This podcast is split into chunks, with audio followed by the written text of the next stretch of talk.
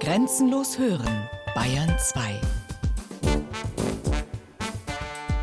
Bayerisches Feuilleton. Einblicke, Rückblicke, Ausblicke auf Kultur und Leben. Immer am Samstagmorgen ab 8 und am Sonntagabend ab 20 Uhr.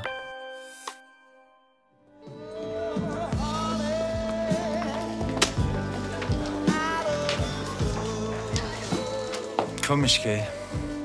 Da kannst krank sein, wie du magst. Und immer noch lockt das Weib. Ja, ja. Er hat gesagt, so einen Lockblick musst du jetzt machen, dass er so nachkommt, ja. Und dieses bisschen Pogewackel und ein Kesserblick zurück hat dann den Franzi ja angelockt. Ja, wie gibt's denn das, Herrgottsakrament? Immer das Geschiss mit der Elle. Ich habe ihn einfach Text abgefragt, dass er textsicher wurde. Ich glaube, alle seine Frauen haben mit ihm Text gelernt. Und da hat er manchmal geflucht, der Helmut. Aber mei, gell, ist ja schöne Rollen, hat er gesagt. da muss man sich schon bemühen. Ja, weißt du denn keinen Namen oder Adresse oder was? Ja, nix weiß ich. Die hat mir so geredet wie Rosenheimer Berg, Innere Wienerstraße, Max-Weber-Platz, Heidhausen, so hat die geredet. Äh, Aus Heidhausen muss das sein. Heidhausen nicht, weil da wohnen ja jetzt ganz andere Leute wie früher, nicht? Er ist immer der gleiche geblieben und er war auch unveränderbar. Er war ein Unikum. Er war eben immer ein bisschen melancholisch und wenn der Sommer vorbei war, dann wurde er ein bisschen traurig, hat schon gleich gesagt, jetzt kommt der Herbst und ja, dann ist schon wieder Winter. Nein, Franzi. Yesterday. Wie vor 15 Jahren. Und nie hast du mich hinlassen. 15 Jahre lang. Es war einfach ein Mann mit Ausstrahlung. Ein Mann mit Charme. Geduld ist bitter, Franzi. Aber ihre Frucht ist süß. Er konnte gut granteln, war aber im Herzen ein unheimlich lustiger und liebenswerter Mann. Hat immer ein bisschen kokettiert, auch im Privaten mit seinen Malessen, weil er, er hat immer mit dem Rücken gehabt. Er war sehr eitel. Er hat halt immer auf sich geschaut, dass die Haare richtig sitzen und dass alles passt. Also ich denke schon, er war sehr eitel. Da sind wir zusammen auf die Wiesen und er hat dann eine Maske aufgesetzt, eine Faschingsmaske, damit ihn keiner kennt. So, ich habe mich geniert, also wir gingen auf die Wiesen, haben das Zelt angesteuert und dann plötzlich rief einer, Mai Monaco, das nutzt da gar nichts, die campen am Gang. Das sage ich Ihnen gleich im Fall, dass Sie mich ansprechen wollen, da brauchen Sie sich gar nicht anstrengen, weil bei mir geht nichts. Gar nichts, Fräulein. Aber schon überhaupt nichts. Ja, aber Fräulein, man sagt doch, ein bisschen was geht immer.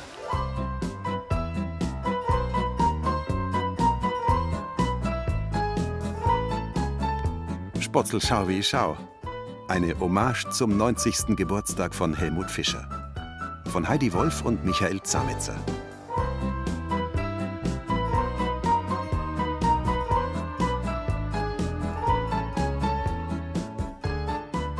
Helmut Dietls Serie Monaco Franze, der ewige Stenz, hat Helmut Fischer zum Star gemacht. Die Zeiten, in denen er sich mit kleinsten und kleinen Rollen abmühen muss, sind endgültig vorbei. Der Regisseur Helmut Dietl hat im Schauspieler Helmut Fischer seinen kongenialen Partner gefunden. Im zehnteiligen Monaco Franze erzählen die beiden ein Stück ihres eigenen Lebens. Sie wachsen in armen Verhältnissen auf, werden ohne Vater groß. Jeder Tag ist ein Kampf ums Überleben. Wissen Sie, da wo ich herkomme, da hat es weit und breit keine schönen Dinge gegeben. Kultur, das war für uns, dass einer sauber gewaschen war. Und das einzige künstlerische Ereignis war, wenn der Gartmeier Max im Wirtshaus zum grünen Fasan ein nackertes Bildnis von der Weilbach-Erna an die Bordwand geschmiert hat. Die Serie trifft das Lebensgefühl der Menschen. Helmut Fischer wird mit seiner Paraderolle als Monaco Franze zur Kultfigur. Ist es noch heute. Dann, ja wunderbar, ist ja genau elf. Dann starten wir auch gleich. Wetter, wenn es hält, passt ja. Ähm, Monaco Franze kennt ihr soweit alle? Sebastian Kubert ist ein Fan. Mehr noch, der 32-jährige Unterfranke hat seine Liebe zu Monaco und den bayerischen Kultserien von Helmut Dietl zum Beruf gemacht. Regelmäßig veranstaltet er Führungen zu den Drehorten, steckt die Teilnehmer mit seiner Begeisterung an. Die Statue die, äh, wurde 98 hier erbaut, 97 ist der Fischer gestorben und es ging dann relativ schnell, dass er gewürdigt wurde, weil sonst dauert es ja immer ewig, bis da mal einer gewürdigt wird, wenn überhaupt. Wenn man ganz zurückgeht in seine Vergangenheit, da hätte halt nie jemand gedacht, dass der mal ein Denkmal gesetzt bekommt, weil er lange Zeit komplett erfolglos war. Geboren ist er 1926, Münchner Westend, Glasscheibenviertel. In der Serie heißt es ja auch, dass er aus dem Glasscheibenviertel ist, äh, Vorstadt Striezen mit Milieuschaden. Er ist aufgewachsen und da hat er großen Wert drauf gelegt, über den Pissoir vom Neuhauser Bauernkirchel. Das war eine Gastwirtschaft in der Donnersberger Straße. Seine Mutter war ja eine reiche Bürgerstochter und der Vater hat alles durchgebracht, ihr ganzes Heiratsgut und die war dann bitter, bitter arm und hat zwei Söhne gehabt. Als der Helmut klein war, musste er sogar für einige Zeit im Heim aufwachsen, weil es nicht ging. Im Löhaus hieß es damals. Da war er dann, ich weiß nicht wie lange, einige Zeit, weil es nicht anders ging. Seine Mutter hat ihn geliebt, also bis zum Schluss und er sie auch. Das war ein inniges Verhältnis. Das ist ja gelungen, so einen wunderbaren Menschen aus ihrem Sohn zu machen, trotz diesen Schwierigkeiten.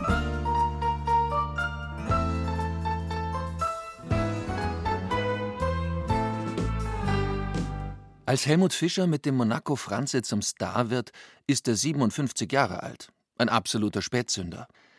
Da wohnt er längst in Schwabing, dem Münchner Stadtteil, der für ihn die Welt ist. Sein Kosmos. Marschallplatz, Hohenzollernstraße, Kaiserplatz mit Blick auf die Pfarrkirche St. Ursula, zuletzt Falmereyer Straße. Geboren wird er am 15. November 1926. Er wächst als Gassenkind im Arbeitermilieu von Neuhausen an der Grenze zum Westend auf. Dass er auf der Straße groß wird, die alleinerziehende Mutter nie Geld hat, empfindet er nicht als Makel. In dieser Umgebung geht es allen so. Hier herrscht die Armut. Unwohl fühlt sich Helmut Fischer allerdings, als ihm die Mutter in Erinnerung an ihre gutbürgerliche Herkunft in Passau einen Pagenkopf verpassen lässt. Einen solchen Haarschnitt trägt in diesem Milieu niemand. Wohl aber Helmut Fischer wie seine Vertraute, die Drehbuchautorin Cornelia Willinger, anhand eines Fotos aus dem Nachlass von Gisela Fischer belegt, der Mutter von Helmut Fischer. Der Gesichtsausdruck spricht Bände. Da hat er sich furchtbar geniert, aber für die Mutter war das, sie war das nicht anders gewöhnt und dann hat der auch so rumlaufen müssen und das war für ihn die Hölle, weil da war er total anders als die anderen Gassenkinder. Alles voller Bilder. Muss ich schauen. Also da war er 13, finde schon erkennbar. Schwarz-Weiß-Fotos zeigen einen ernsthaften Buben mit braunen Augen, vollen Lippen und einem auch damals schon markanten Kinn. Er ist trotz aller Armut gut gekleidet. Sakko, gestreiftes Hemd, eine dunkle Krawatte mit einer Nadel im Knoten, extra fesch gemacht für den Termin beim Fotografen. Einen solchen gab es regelmäßig, wie die Bilder in der Schachtel belegen, die Mutter folgte damit offensichtlich einer Tradition, die in ihrer gutbürgerlichen Herkunftsfamilie in Passau üblich war. Man geht zum Fotografen. Gisela Fischers Vater Michael Atzinger betrieb eine Kupferschmiede und ein Installationsgeschäft, wie auf einer Urkunde in der Nachlassschachtel zu lesen ist. Der Stammbaum reicht bis in das Jahr 1595 zurück. Sein Großvater habe den Passauer Dom gedeckt, erzählt Helmut Fischer später im Freundeskreis. Die reichliche Mitgift von Mutter Gisela verprasst der leichtlebige Vater schnell. Dann lässt er seine Frau mit den zwei Buben sitzen. Um wenigstens ein bisschen Geld zu verdienen, spielt Gisela Fischer im Stummfilmkino Klavier. Sohn Helmut hat viel Zeit, sein Glasscherbenviertel zu erkunden. Vielleicht lernt er in diesem Milieu, was seine Schauspielerkollegin Michaela May später so fasziniert hat. Vor allen Dingen schauen. Das war sein größtes Hobby. Schauen. Höhere Schule, Studium. Nicht für einen jungen Mann aus dem Arbeitermilieu der 1930er und 40er Jahre. Helmut Fischer ist 13 Jahre alt, als der Zweite Weltkrieg ausbricht, aus dem sein Bruder nicht mehr heimkommt. Kurze Zeit besucht er die Münchner Fotoschule, wird in den allerletzten Monaten noch Soldat, trotz aller Tricks, die er probiert. Er trinkt Maschinenöl, um bei der Untersuchung als krank und untauglich eingestuft zu werden, klappt aber nicht. Die Nazis holen jeden Mann für ihren sinnlosen Krieg, in dem Helmut Fischer an Diphtherie erkrankt und am Ende des Wahnsinns noch für kurze Zeit in Gefangenschaft gerät. Von Augsburg geht er zu Fuß nach Hause, erinnert sich Cornelia Willinger an Erzählungen von Helmut Fischer. Die schlechten Zeiten setzen sich fort in den Nachkriegsjahren, er ist ja fast verhungert, wenn man sich ja die Bilder anschaut, wenn ist zusammengebrochen auf dem Elisabethmarkt vor Hunger. Er war auch nicht fähig, sich was zu organisieren. Er war nicht fähig, für sich was zu erbitten. Das konnte er nicht, aber nicht aus Stolz, ich weiß nicht aus was, es ging halt nicht. In dieser Zeit lernt Helmut Fischer seine spätere Frau Uta Martin kennen, mit der er ein Leben lang verheiratet bleibt. Sie kam als Flüchtling aus dem Sudetenland, ist von Beruf Tänzerin. München sollte für sie nur eine Durchgangsstation sein, denn die junge Frau wollte weiter nach Kanada. Die beiden treffen sich in einem Tanzcafé in Schwabing zum ersten Mal, verabreden sich ein paar Mal zum Spazierengehen, denn für Lokalbesuche haben sie kein Geld. Schon gar nicht der spindeldürre Fischer, der immer einen Schal trägt, wenn sein einziges Hemd in der Wäsche ist. Er wollte was von ihr, aber sie hat an sowas gar nicht gedacht, weil ja die Auswanderung anstand. Und für sie war das überhaupt keine Option. Und er hat dann irgendwann Panik gekriegt, weil die wäre dann irgendwann weg gewesen, dann wäre es vorüber. Und dann hat er irgendwann bei ihr angerufen und hat am Telefon gesagt, ja, wenn du meine Liebe nicht erwiderst, dann gehe ich ein und hat wieder aufgelegt. Und sie war ganz durch den Wind, hat gar nicht gewusst, was jetzt los ist. Und dann hat kurz danach ein guter Freund von ihm bei ihr angerufen und hat gesagt, ja, der Helmut, der isst jetzt schon seit Wochen nichts mehr, kümmere dich doch mal um ihn, sonst geht er wirklich noch ein. Und dann hat sie äh, sich erstmal Sorgen gemacht, weil er nichts isst. Und äh, ich habe ein Hochzeitsfoto von dem, wo man sieht, dass es berechtigt war, dass sie sich Sorgen gemacht hat, weil er sowieso seit Dürre war in der Zeit. Und dann war es so, sie hat ihm einen äh, Fresskorb zukommen lassen mit einem Zettelchen drin, wann und wo die sich jetzt als nächstes treffen. Ist dann mit einem Bus hingefahren, ist ausgestiegen, hat ihn mit einem Blumenstrauß in der Hand gesehen, hat in dem Moment gedacht, okay, das ist er. Der Mann für ein ganzes Leben. Uta Fischer hat immer an das Talent ihres Partners geglaubt, einen Bürojob angenommen, um sich und ihrem Mann die Existenz zu sichern. Sie war sein Spatzel. Im Monaco Franze wurde das der Kosename für die mondäne Annette von Söttingen – Helmut Dietl hat auch hier wieder eine Anleihe aus dem wirklichen Leben von Helmut Fischer genommen. Der hat vor seinen erfolglosen Anfängen in der Nachkriegszeit kurz eine Schauspielschule besucht. Über die Zeit dort sagt er später, er habe Jahre gebraucht, um den Blödsinn zu verlernen, der ihm dort eingebläut wurde. Cornelia Willinger sucht wieder in der Schachtel mit den alten Fotos, zieht mit einem breiten Lächeln eines heraus. Es zeigt den jungen Helmut Fischer in einer Pluderhose, wie sie in der Renaissance modern war und zu der er lange Stiefel trug. So trat er 1953 im Bühnenstück Der Diener zweier Herren von Carlo Goldoni am Stadttheater Würzburg auf. Die Kritiken verheerend. Man kann sich kaum die Qual vorstellen, die man bei seinem Agieren empfindet. Die Erfolglosigkeit hängt dem Schauspieler Fischer wie Blei an den Füßen. Er wirkt hölzern, verkrampft, muss immer wieder Nebenjobs annehmen. Er hat auch zum Beispiel Kinokritiken geschrieben für die Münchner AZ. Da war er auch immer so ein bisschen der Notnagel. Also den haben sie in die schlimmsten Filme geschickt, wo keiner rein wollte. Und da hat er zwar gut geschrieben, aber er hat recht lange dafür gebraucht. Also seine Frau hat mir erzählt, dass äh, wenn Kollegen für so eine kleine Kritik wie bei der Opernkritik bei Monaco Franze irgendwie eine Viertelstunde geschrieben haben, hat der irgendwie drei, vier äh, Stunden dran rumgeschrieben. Und das rechnet sich halt auf Dauer auch wieder nicht.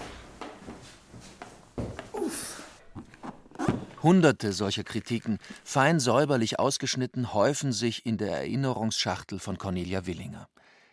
Über den Kriegsfilm Zum Krepieren befohlen, der 1968 in die Kinos kam, schrieb er: Zweiter Weltkrieg. Ohne Rücksicht auf den Filmtitel drängeln ein paar Frontenthusiasten freiwillig zum Stoßtrupp. Es ist ein soldatischer Himmelfahrtsauftrag, aber die tapferen Kerle schätzen den Tod gering, weil er ist ja fürs Vaterland. Das Vaterland seinerseits zeigt Erbarmen, und sie dürfen sterben. Denn der Tod ist grausam, aber schön. Er macht männlich, macht tot, macht Spaß. Ein erbärmliches Lanzerstück.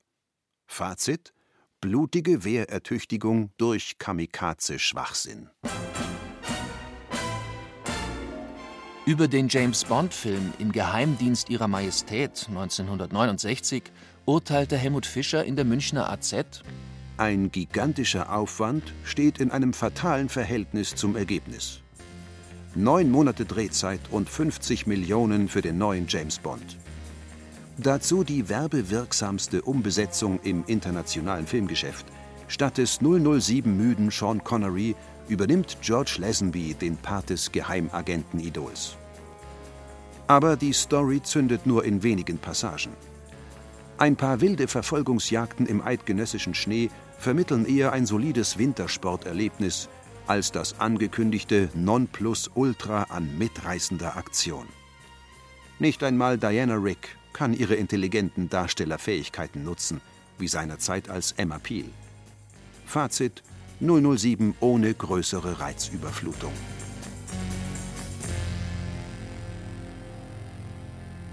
Auch als Autor des französischen Männermagazins Louis versucht sich Helmut Fischer das war 1977.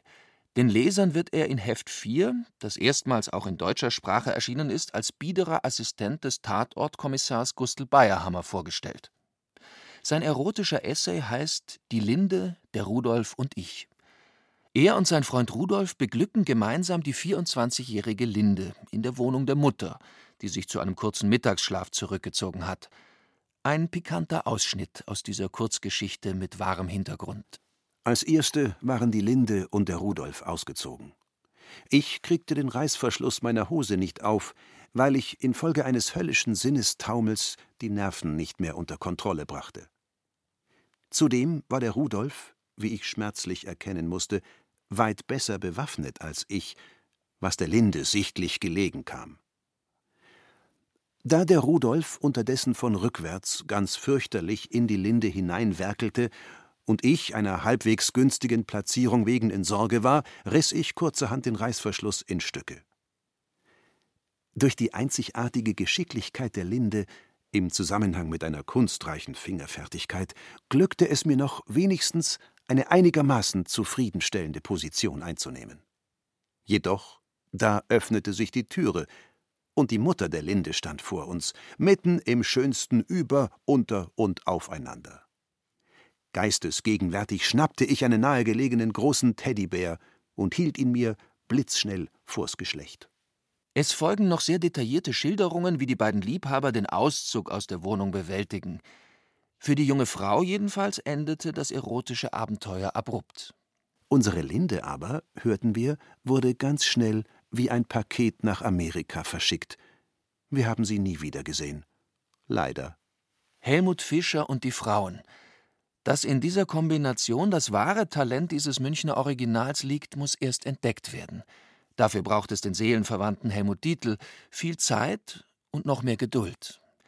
Seine Erfolglosigkeit erträgt Helmut Fischer meisterhaft, mit Humor, ohne Bitternis, aber mit Selbstironie. Er war auch kein Mann mit Ellenbogen und war nicht in der Lage, Klinken zu putzen. Und wenn dann nur auf komische Weise. Er hat einmal erzählt, er ist einmal, als der Owe Fischer gedreht hat in der Bavaria, da hat er den König Ludwig, glaube ich, der Owe Fischer gespielt. Und da ist der Helmut von Zimmer zu Zimmer gegangen mit einem Freund, Trimbon Rudi hieß der, dann hat er gesagt, Grüß Gott, wir sind zwei stellungslose Schauspieler und wir haben gehört, jetzt sehen einen Film, wir hätten gerne eine Rolle, haben Sie was für uns? Und so und ist immer abgelehnt worden. Und bei der letzten Tür hieß es dann nur, Grüß Gott, mein Name ist Helmut Fischer, das ist der Trimborudi, wir sind zwei Schauspieler auf der Suche nach einer Rolle, haben Sie was für uns? Nein, danke, auf Wiedersehen. Auf seine ganz spezielle, hintergründige Art ergreift Helmut Fischer immer wieder die Initiative. Zum Beispiel mit dem Brief eines stellungslosen Schauspielers. Soll ich den einmal vorlesen? Ja, ja? klar an einen jungen Münchner Regisseur, der gerade seinen ersten Erfolg mit einer Fernsehserie namens Münchner Geschichten gehabt hat. Sehr geehrter Herr Dietl, wie ich aus der heutigen Abendzeitung ersehen kann, drehen Sie bald einen großen Spielfilm in München. Da ich hier als Schauspieler ansässig bin, trifft es sich gut, indem ich bei Ihnen um eine Rolle darin nachsuche.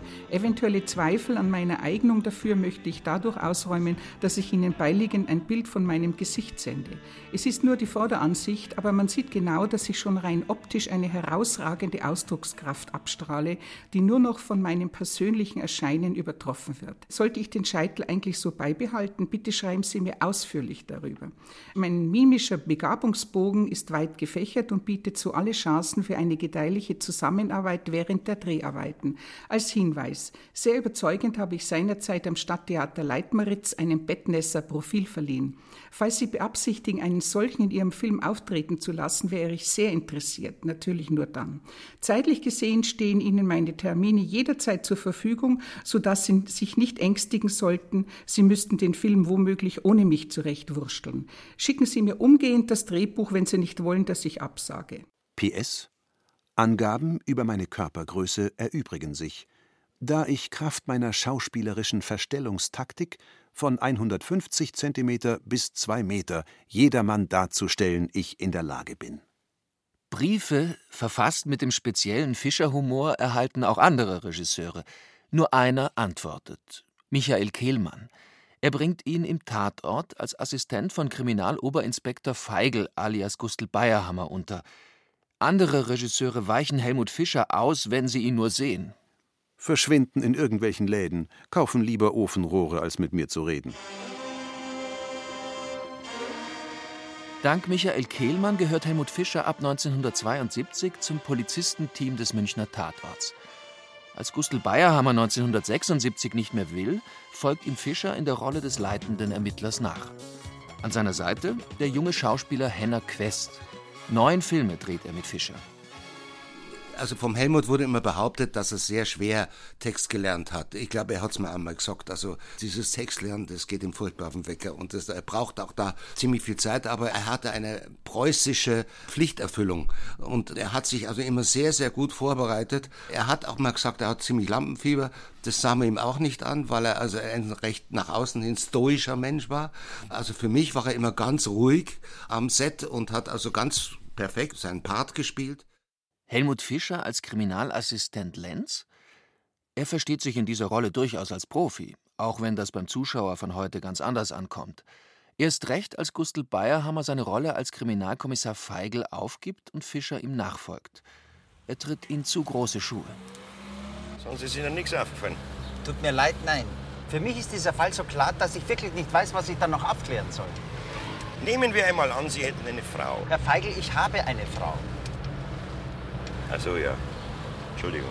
Also stellen Sie sich vor, Sie kommen heim und Ihre Frau liegt regungslos am Boden vor dem Gasofen. Was tun Sie da? Hähne zu, Fenster auf, Frau hinaus, künstliche Beatmung. Eben. Sie rennen doch jetzt erst zum Nachbarn und klopfen an dem seine Tür. Vielleicht in der ersten Verwirrung. Menschen tun solche Dinge.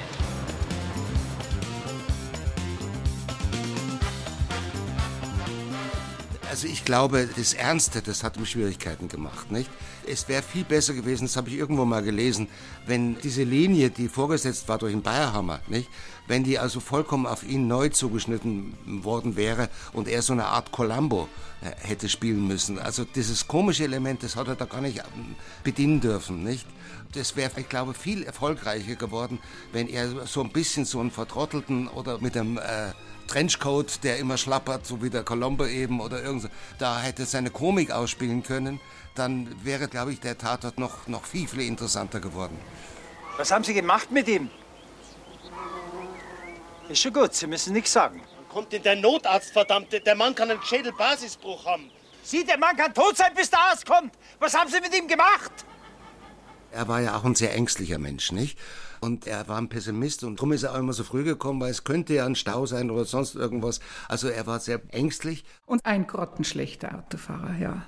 Er hat die Spur gewechselt, ohne zu schauen. Man war dann froh, wenn man überlebt hat. Er musste am Anfang immer das Dienstauto fahren und da wurde er so nervös, es könnte was passieren, auch aus Angst, wie gesagt, dass er aus Nervosität alles falsch gemacht hat. Da hat er die Scheibenwischer bedient und das rückwärts gefahren anstatt vorwärts. Also so musste ich dann das Dienstauto fahren. Und das war wirklich schwierig, weil die haben bei den Aufnahmen dann zum Teil eine Kamera vorn auf den Kühler gesetzt und eine rechts und eine links, einmal Fahrertür und Beifahrertür. Manchmal saß sogar noch ein Kameramann drauf und dann war das Auto links und rechts zwei Meter breiter, nicht? Und so musste man wirklich durch den Stadtverkehr Münchens fahren. Fischer ist froh über den Tatort, merkt aber auch, dass die Rolle nicht so richtig zu ihm passt. Er bittet deshalb Patrick Süßkind, Patrick, schreib mir doch bitte einen Tatort, dass ich mal ein gescheites Buch habe. Schreib doch einen Tatort. Und der Patrick Süßkind hat gesagt, nein, er hat keine Zeit, er schreibt gerade an einem Buch. Und der Helmut hat gesagt, mein Gott, jetzt schreibt der ein Buch, da verdient er doch nichts, der soll doch mir einen gescheiten Tatort schreiben, da verdient er wenigstens was. Und dieses Buch war dann das Parfum. Und da hat der Helmut Fischer dann auch ein Buch gekriegt von ihm mit der Widmung, darum konnte ich dir damals den Tatort nicht schreiben. Neben dem Tatort gibt es noch weitere Rollen. Ende der 1970er Jahre verschafft ihm sein alter Freund, der Drehbuchautor Franz Geiger, eine Rolle in der BR-Serie Der Millionenbauer. Die Geschichte eines Bauern, der zum Immobilienspekulanten wird. Fischer gibt an der Seite von Walter Sedelmeier den Reiter Lois, einen windigen Handlanger vom Hartinger Bauern. Bist du mein Freund oder nicht? Jawohl, bin ich. Einer von meinen Besten. Das sagst du. Jawohl, das sag ich ihm. Mein bester Freund. Das war vor 20 Jahren. Na also. Schau. Ich hab schon meinen Zeitungskiosk geführt. Und Mühldorf ist kein kleiner Bahnhof, das kannst du mir glauben. Ich habe einen Steherschank gehabt, dann einen erstklassigen Devotionalienhandel, war im Autogeschäft tätig und so weiter. Da kann, Da kann ich dir jetzt das ganze Schriftliche für dich machen und die Buchhaltung führen. Jetzt, wo du deine großen Geschäfte machst oder nicht. Leben und leben lassen. Jetzt endlich kommt Helmut Dietl ins Spiel. Seit dem vergeblichen Bittbrief an ihn sind Jahre vergangen. Dann aber findet in einem Café in der Leopoldstraße die schicksalhafte Begegnung statt. Also Dietl war damals mit der Barbara Valentin verheiratet und der Helmut hat mit der Barbara Valentin Theater gespielt und die gingen an einem schönen Sommertag vorbei in der Leopoldstraße und da saß der Helmut Fischer. Die Barbara ist dann zu ihm hin und da haben sie geredet und sagt der Helmut, komm, setzt euch doch her, das Wetter ist so schön.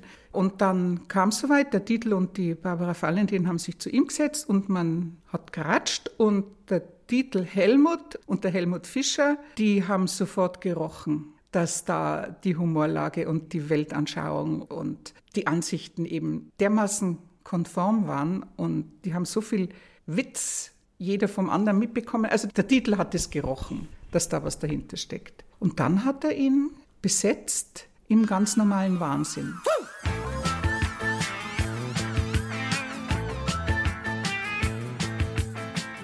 Der ganz normale Wahnsinn Helmut Dietls Geschichte dreht sich vor allem um eine Frage. Warum passen Männer und Frauen nicht zusammen?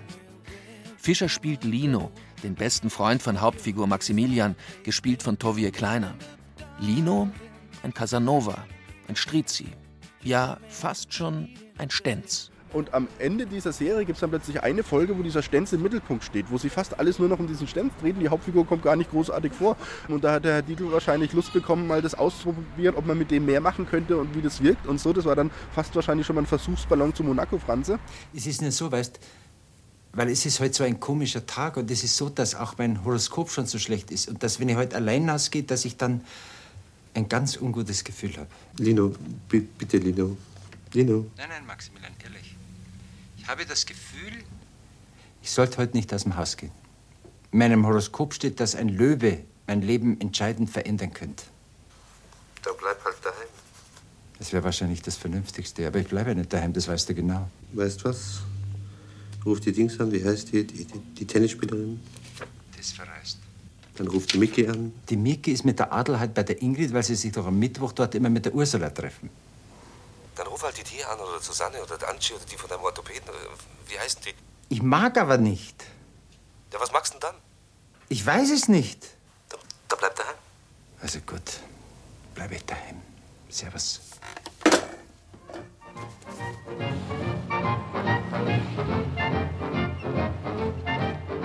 Helmut Fischer besteht den Test, gilt als serientauglich.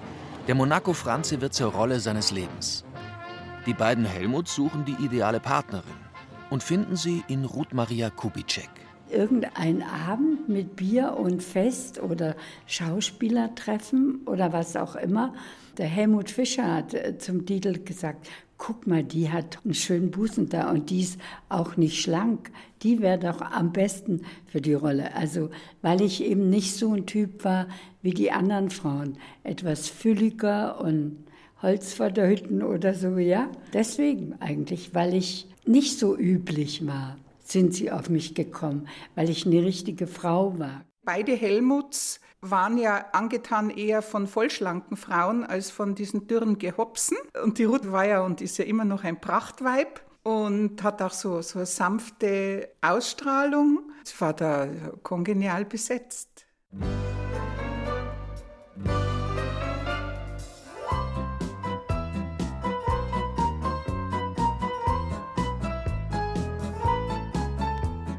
Helmut Dietl weiß, was er seinen Schauspielern abverlangen kann. Helmut Fischer kann nicht improvisieren.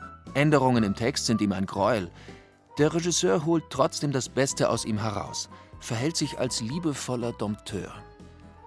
Liebevoll gerät auch der Grundton der Serie Monaco Franze.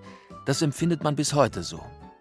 Warum sonst sollte jemand eine Stadtführung zu den Drehorten einer Fernsehserie buchen? Was macht den Reiz aus, dass man es immer wieder anschaut? Ich weiß ja, das ist so ein wahnsinniger Charme, den diese Serie hat. Ja, die Zitate sind halt auf den Punkt irgendwie, ja. Also man könnte es nicht besser sagen und man könnte es eigentlich auch nicht amüsanter sagen. Helmut Fischer wird über Nacht zum Star. Der Monaco Franze, seine Welt, seine Figuren sind Tagesgespräch nach der ARD-weiten Erstausstrahlung der Serie am 2. März 1983. Ich weiß nur, in einer Drehpause hat er mal zu mir gesagt, Henna, ich hätte ja nie geglaubt, dass ich noch einmal berühmt werde. Nicht? Und da lief der Monaco Franz schon und da war er schon sehr berühmt. Und das hat ihn erst einmal umgeworfen. Er war richtig selber verdattert, dass sowas ihm noch passieren kann. Er hat es aber nie raushängen lassen. Er ist nie ein nach außen hin sich als starr gegeben oder so irgendwas, sondern es war ihm eher peinlich. Das fand ich aber sehr sympathisch bei ihm, ja. Und er hat sich auch nie verändert. Und da muss ich Ihnen jetzt einen Fanbrief vorlesen nach Monaco, Franzi. Und zwar von einem jungen Mann, der war elf Jahre damals, das war 96, hat er den Brief. Lieber Helmut Fischer, ich wünsche dir nochmals alles Gute zum 70. Ich hoffe, du bist gesund und munter. Wie geht es dir? Machst du noch viele Filme oder bist du schon Opa? Mein Vater hat gesagt, weil du so schön bist, hast du immer viele Frauen. Also warum sagt dann Papa, man darf nur eine Mama haben? Bitte schreib mir zurück, weil ich auch Geburtstag habe und ein großes Foto mit Widmung von dir möchte. Alles Gute, dein Fan Wolfgang, elf Jahre. Figur und Schauspieler sind nun endgültig miteinander verschmolzen. Der Fischer, das war fortan der Monaco Franze. Der Stenz. Punkt. Den mussten die Frauen einfach lieben. Ach, wenn Sie doch früher mal mein Geliebter gewesen wären. Nun sind Sie 70 und ich 71. Nix geht mehr. Wir hätten so gut zueinander gepasst. Und Sie sehen gut aus und sind trotzdem klug und sympathisch. Und ich war schön und trotzdem klug und nett. Das Leben ist gemein. Es grüßt Sie mit Bedauern über versäumte Freuden, Ihre bla bla. Nein, nein, dann schon lieber Helmut Dietl. Nein, der Helmut Fischer war gar nicht mein Typ. Aber ich habe natürlich gesehen, wie er auf Frauen wirkt. Also er hatte eine unglaubliche Verehrerschar an Frauen, die ihn erwartet haben. Das war ja auch noch in der Zeit, wo wir Tatort gedreht haben. Da sind dann natürlich auch beim Drehen viele Passanten auf ihn zugekommen, besonders Frauen, weil er war ja ein Frauenheld, nicht? Und haben gesagt, ja, sag mal Spatzel, Spurzel, Spurzel zu mir. Und da waren sie ganz glücklich und er hat es mal alles brav gemacht. Aber es hat ihn eigentlich furchtbar gestört. Er hat einmal gesagt, also, es ist schon schlimm, wenn man da und Autogrammkarten schreiben muss, aber nur schlimmer ist, wenn man keine schreiben muss, ja. Der Helmut lag so auf der Rolle, dass er eigentlich nichts anders machen konnte, weil er hatte ja diesen Dialekt. Er hatte auch dieses hinterfrotzige Denken, was die Bayern so haben, ja. Dieser Humor, der so anders ist. Das war eigentlich der Helmut Fischer. Der hat sich selbst gespielt. Da war seine Ausstrahlung, die sehr wirkte auf Frauen. Komischerweise hat er auf mich überhaupt nicht gewirkt.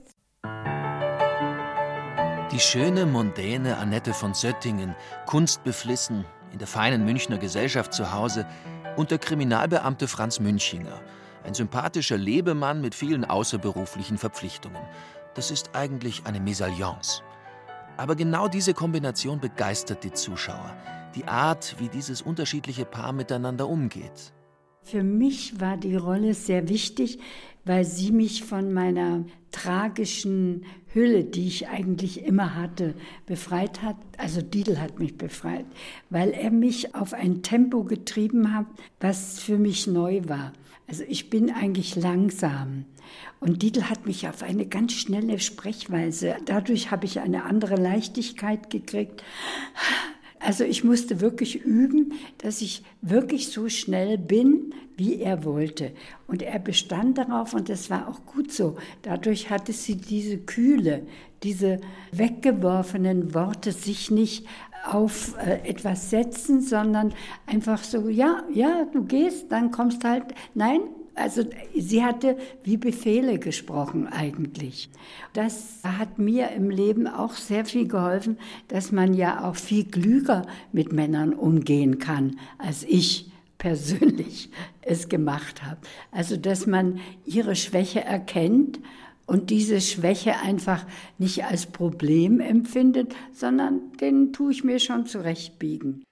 Ruth Maria Kubitschek hat zwei Lieblingsszenen im Monaco Franze das melancholische Ende auf der Parkbank und die Szene, als sie erst Tage später von der Faschingsparty mit ihrer Promi-Clique heimkommt. Für den Stenz eine unglaubliche Situation. Er ist doch der, der warten lässt. Da sollte ich so betrunken sein. Und der Helmut sagte, der Dietl, du darfst keinen Tropfen Alkohol trinken. Du musst die Szene, wo du besoffen bist, total nüchtern spielen. Sonst ist es nicht gekonnt. Also gut, das war sehr schwer. Und dann kam ich ja heim und die Szene war schön. Fischers Fritze fischt frische Fische. Ich hatte doch einen Zylinder, glaube ich, auf und ein völlig anderes Kostüm. Und der saß völlig indigniert am Tisch, wie er zu mir sagt, Wo warst du? Ich weiß es nicht, Liebling. Du hast ja ein ganz anderes Kostüm. Ich weiß, Liebling. Wo hast denn das her? Das weiß ich nicht, Liebling. Du weißt, dass du dreieinhalb Tage verschwunden warst. So? Mit wem? Das weiß ich nicht, Liebling. Sowas gibt's doch nicht, Spatzel. Doch, Liebling. Ich weiß, das klingt sehr unglaubwürdig, aber du kennst mich doch. Wenn ich was trinke, da gibt es diesen Punkt bei mir. Da macht es einfach. Bumm. Wenn ich was trinke, dann macht es einfach bumm. Also diese Leichtigkeit, das war sehr schön. Ich mag ihn einfach vom Typ her. Wenn man sich so eine Begegnung vorstellen würde, wie die gewesen wäre. Wäre interessant gewesen, ja. weil er ja doch die Mädels ganz gern angesprochen hat und das vermisst man ja heutzutage. Man wird nicht mehr angesprochen. Ne? Weder wird man angesprochen, noch wird einem was ausgeben. Also das charmante Ansprechen. ja, genau. Ja. Könnten Jüngere noch was lernen bei Monaco Franz? Ja, durchaus. Also zumindest vom Start. vom Start weg. Sowas möchte ich jetzt nicht als Mann daheim haben. Aber so für als Zuschauer war das natürlich amüsant. Ja.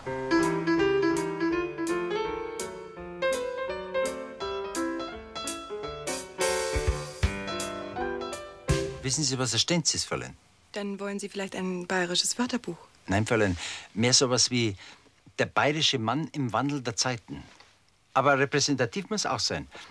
Gibt es nicht ein Buch über Hausnummer äh, Den Stolz von der Au? Über wen? Der Stolz von der Au.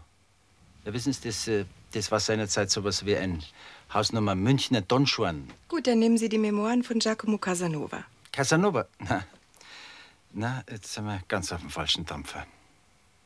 Jetzt passen Sie auf, Fräulein. Jetzt sage ich Ihnen ganz ehrlich, um was es geht.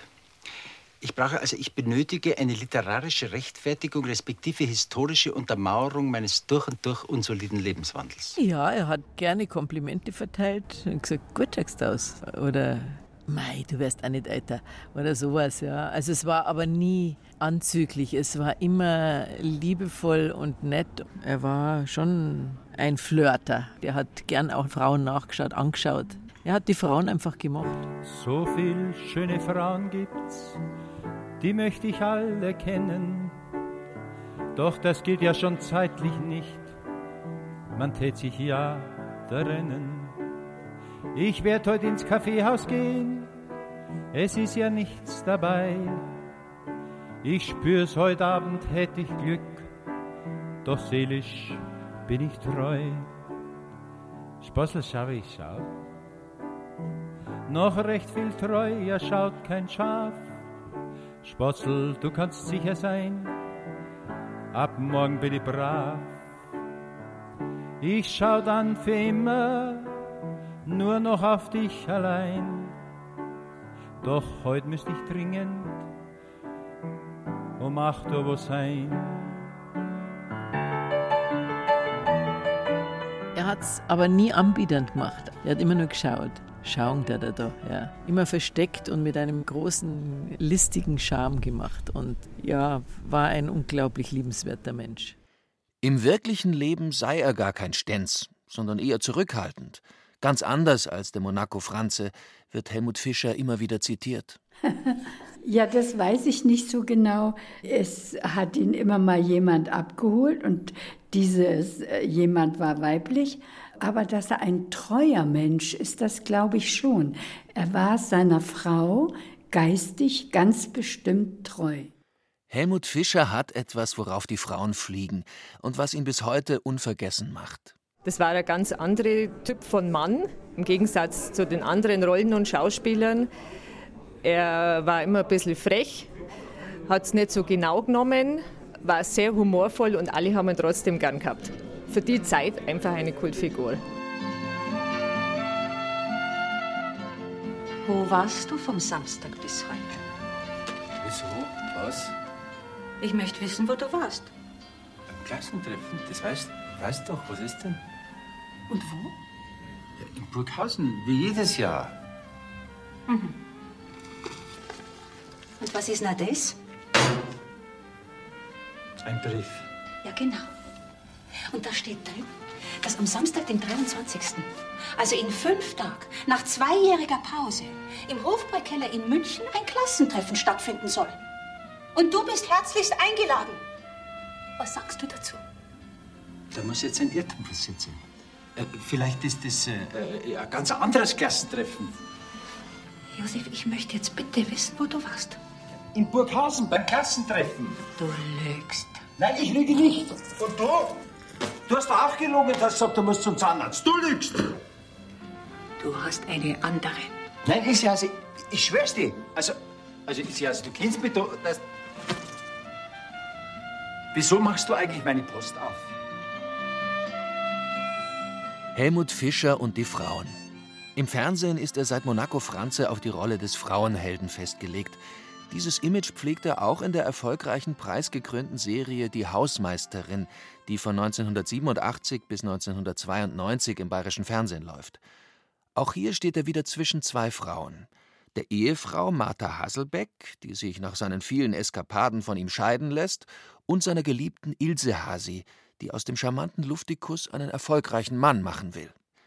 Das Drehbuch für die Hausmeisterin hat wieder Cornelia Willinger geschrieben, von der auch der Text für das berühmte Spatzellied stammt. Komponiert hat das Lied Klaus W. Redel. Er möchte den Schauspieler als Interpreten für sein Christi alter Spezi Hab die lang schon immer gesehen gewinnen. Helmut Fischer aber will das nicht singen, zieht den Spatzeltext aus der Tasche. In den 20 Minuten bis zu mir nach Hause in Sollen habe ich das Lied an, was ich im Kopf schon fertig gehabt. Und es ging dann also rasend schnell. Am selben Tag habe ich dann noch eine Demo gemacht, das dem Helmut dann zugeschickt und er war also dann ganz angetan und ganz begeistert. Sechs Tage nach dieser ersten Begegnung, am 20. September 1983, kommt Helmut Fischer zur ersten Probeaufnahme zu Klaus W. Redel nach Sollen. Die Originaltonbandaufnahmen von damals sind noch erhalten. Im Sommer ist besonders schlimm, denn wenn die Nächte lau, dann sieht man gleich viel mehr vom Weib. Und ich steh da und schau. Dann spricht's mir mein Gewissen rein, heut bin ich noch dabei. Ich kann jetzt nicht zum Spatzelheim, doch seelisch bin ich treu. Man musste nichts tricksen oder irgendwie. Er hat das in einem Fluss durchgesungen. Das haben wir halt ein paar Mal probiert. Und dann haben wir halt die beste Spur rausgesucht und rausgenommen. Er war ein sehr pünktlicher Vollprofi und sehr zuverlässig. Und er hat das auch alles ganz ernsthaft gemacht. Wir hatten riesen Spaß bei den Proben, haben dann also verschiedene Tonarten ausprobiert. Wo er dann am Abend angerufen und hat gesagt, aber kann man jetzt dann vielleicht doch die andere Tour nehmen? Hat er gemeint, die andere Tour war dann doch besser. Die Schauspielerin und Schlagersängerin Heidi Brühl produziert in ihrem Musikverlag die Single Spatzel, schau wie ich schau. Die offizielle Präsentation erfolgt am 29. Oktober 1983 im Olympiastadion beim Lokalderby FC Bayern gegen den 1. FC Nürnberg. Der Helmut Fischer sollte da einen Penalty schießen, also die amerikanische Form des Elfmeters, wo man am Mittelkreis anläuft auf dem Torwart. Und dann hat er mich ein paar Tage vorher angerufen und gesagt, Klaus, kannst du mir sagen, wer einen Penalty schießt? Und dann sind wir also raus nach Bayerbrunn, so ein abgelegener Fußballplatz. Ich habe noch einen Späßler von mir, einen Torwart besorgt und habe ihm halt dann gezeigt, wie man Penalty schießt. Ich habe gesagt, Helmut, wichtigst ist Flachschießen. Nicht halb hoch, halb hoch ist ein gefundenes Fressen für einen Torwart. Und hoch, das ist gefährlich, da schießt möglicherweise drüber. Also flach am Torwart vorbei. Und dann haben wir uns getroffen am Tag des Spiels in den Käferhallen. Der Reinhard Fendrich war dabei auch, die Heidi Brüll. Und er ist gekommen und hat die Fußballshow gehabt. Dann sind wir also ans Fußballstadion hinausgefahren. Er hat sein Penalty geschossen, hat den Penalty auch souverän verwandelt. Wir mussten natürlich früher das Stadion wieder verlassen, weil den hätten sie ja sonst irgendwo zerrissen. und sind in Königshof. Königshof München, ja, drei Sterne Restaurant mit rotem Teppich.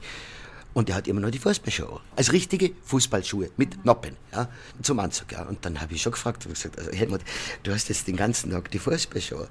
Dann hat er gesagt, er würde es tunlichst vermeiden, sich öfters als einmal am Tag zu bücken. Und er bindet bloß einmal am Tag die Schuhe. Weil er wegen seines kaputten Rückens massive Schmerzen hat. Sein typischer schlachsiger Gang kommt auch von diesem Bandscheibenvorfall. Trotzdem schießt er im Olympiastadion den Penalty, weil er es so abgemacht und er zuverlässig ist. So hat ihn Klaus W. Redl kennengelernt, der für ihn auch das Lied vom Stenz komponiert hat, weil jede Platte eine B-Seite braucht. Es ist nicht leicht, ein Stenz zu sein und immer up to date. Man muss halt laufend lässig sein. Den ganzen Tag, wenn es geht. Man darf nicht müde sein und nicht fad. Und immer auf der Hut. Man muss wissen, wo die Mädchen sind, wo sie am meisten tut. Er muss gepflegt und locker sein. Beim Stenz ist das der Brauch. Muss stets nach allen Mädchen schauen. Gut riechen muss er auch. Dann ist noch wichtig die Figur. Ein Bauch dürfte halt nicht sein. Hat er ihn doch, so schlimm ist nicht. Er zieht ihn einfach ein. Dieser Nimbus von Monaco Franze, er war überhaupt nicht dieser leichtlebige Hallodri. Es war ein sehr tiefsinniger, hochprofessioneller und ein großartiger Schauspieler, weil sonst hätte er das nicht so spielen können. Viele Leute sagen, der Titel hat ihm die Rolle auf den Leib geschrieben. Mit Sicherheit in irgendeiner Form, aber er war nicht dieser Hallodri. Also auch nicht dieser Draufgänger, er war also äußerst reserviert und höflich, wohlerzogen, ein Gentleman, ja? Ein Grand Seigneur, würde ich sagen. Ein bayerischer Münchner Grand Seigneur. Und ein Mensch mit einer klaren Haltung. Helmut Fischer engagiert sich Zeit seines Lebens politisch und sozial. Cornelia Willinger sucht wieder in der Schachtel mit den alten Fotos. Eines davon zeigt den Schauspieler auf dem Berliner Flughafen Tegel zusammen mit Hildegard Hambrücher. Die streitbare, modern denkende Politikerin hat 1994 für das Amt des Bundespräsidenten kandidiert und Helmut Fischer ist dort Wahlmann der bayerischen SPD. 1994 und 1996 unterstützt der Schauspieler die SPD-Politikerin Renate Schmidt im Wahlkampf. Er zeigt Flagge, mischt sich ein. Er konnte nicht anders, das musste sein. Er wollte sich da nicht hervortun, sondern das war seine Leidenschaft, seine Überzeugung. Und wenn es notwendig war, hat er den Mund aufgemacht, auch mit dem Wissen, das könnte ihm schaden. Und manches Mal hat es ihm auch geschadet. Wie beim Wahlkampf für Renate Schmidt, der roten Renate. Das bayerische Fernsehen reagiert damals empört auf das Engagement des beliebten Schauspielers, setzt die geplante Serie Peter und Paul ab. Helmut Fischer geht mit dem Drehbuch zu Karl Spieß, einem befreundeten Produzenten. Der steigt ein und RTL strahlt die 14 Geschichten um zwei Bürgermeister im Chiemgau aus, die sich in liebevoller Abneigung verbunden sind. In den Hauptrollen Helmut Fischer und Hans Klarin.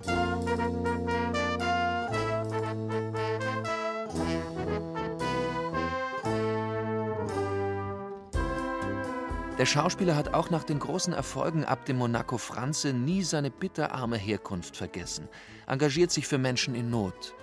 Er lässt sich als Obdachloser fotografieren, wirbt für die Zeitung Biss. Ich will keine Spende, sondern Ihnen nur sagen, wie leicht Sie mit dem Kauf von Biss Obdachlose wieder aufbauen können.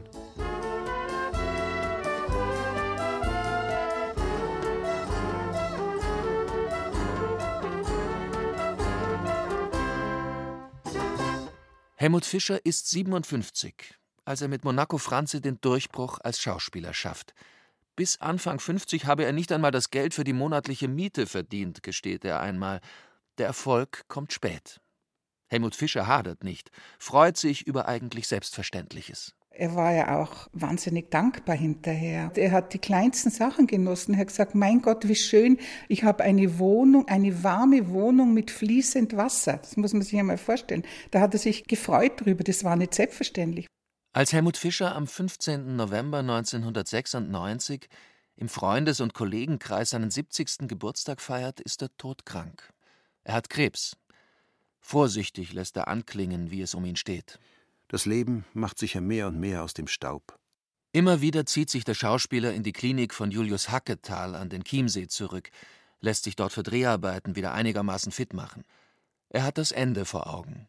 Es hat mir auch an ihm imponiert, dass er seine Krankheit so verschwiegen hat, dass er damit überhaupt nicht hausieren gegangen ist. Er hat mich vielleicht zehn Tage vor seinem Tod angerufen. Da war er komischerweise in Zürich. Vielleicht war es auch länger her. Und dann sagt er, weißt du, Ruth, es geht mir jetzt nicht so besonders gut.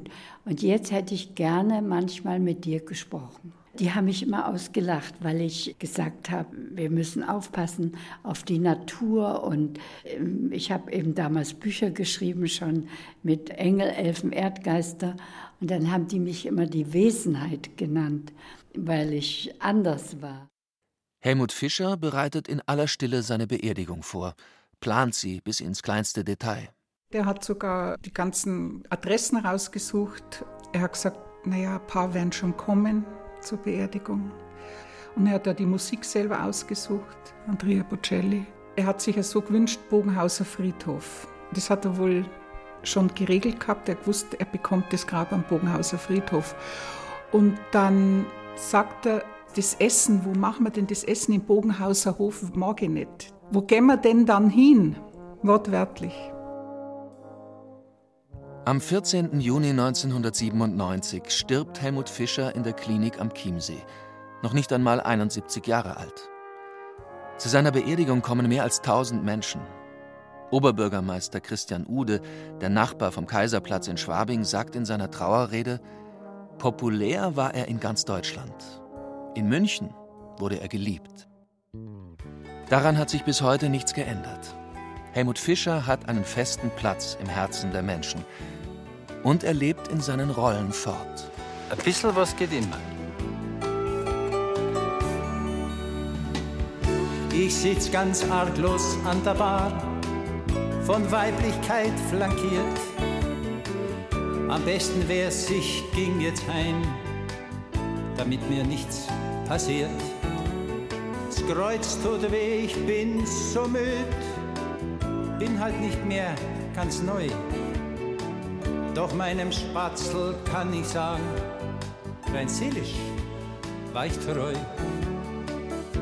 Spatzel, schau wie ich schau. Spatzel, schau wie ich schau. Eine Hommage zum 90. Geburtstag von Helmut Fischer. Heidi Wolf und Michael Zametzer erinnerten im bayerischen Feuilleton an den unvergessenen Schauspieler. Es sprachen Heiko Rupprecht und Peter Veit. Ton und Technik Susanne Harasim. Regie Sabine Kienhöfer. Eine Produktion der Redaktion Hörbild und Feature Land und Leute des Bayerischen Rundfunks 2016.